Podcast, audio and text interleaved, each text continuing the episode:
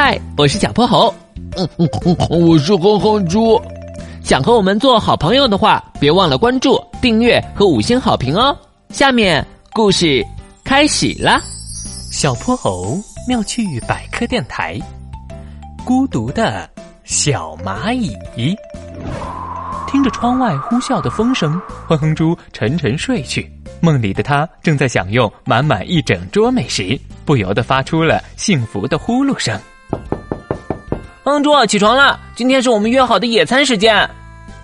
门外传来了小泼猴的声音：“可是我好困啊，要不然我们明天再去吧。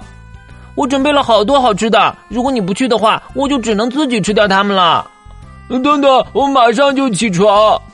不一会儿，哼哼猪就冲出家门，拉着小泼猴登上了旅行列车。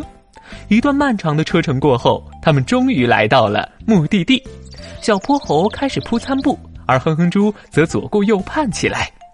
小泼猴，小泼猴，你快看，蚂蚁们打起来了！哼哼猪似乎看到了什么，指着不远处土丘，惊讶的大喊。小泼猴朝那儿看去。只见一道黑色的洪流缓缓前行，数不清的蚂蚁们正在将食物带回巢穴，可这漫长的队伍中却有一道不和谐的身影。为什么它和别的蚂蚁长得一模一样，可蚁群却不肯接纳它呢？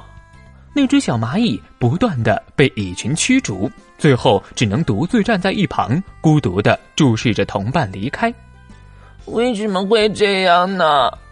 小蚂蚁看着哼哼猪和小泼猴，昨天晚上我被风吹到了一个新的蚁群，好不容易才找到回家的路，可是大家好像都不认识我了。你们能帮帮我吗？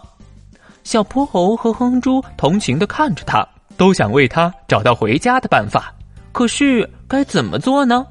就在两个人正在为此苦恼的时候，耳边传来了玄教授的声音。小泼猴，哼哼猪，你们在思考什么问题呀？看到玄教授的身影，他们连忙将小蚂蚁的经历告诉了玄教授，希望能得到他的帮助。听你们的描述，这件事情的元凶应该是信息素。信息素那是什么？三人异口同声的问。咯了咯了。信息素是一种分泌在体外、能被其他生物感知到的物质。蚂蚁们就是通过感知信息素来分辨敌我的。每个族群的蚂蚁都有着不同的信息素，而蚂蚁又是一种非常排外的动物。只要不属于自己族群，就都会被他们认为是敌人，从而驱逐出去。这只小蚂蚁应该是沾上了其他族群的信息素，所以回家后大家都不认识它了。袁教授，那我们可以帮助它吗？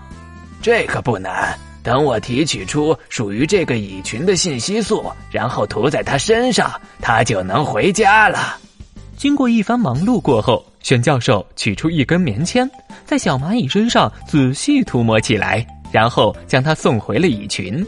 这一次，他的伙伴们再也没有为难他，而是和他亲切的碰了碰触角，随后一起踏上了回家的路。小泼猴和哼哼猪也在一顿丰盛的午餐后，开启了悠闲而快乐的一天。今天的故事讲完啦，记得关注、订阅、五星好评哦！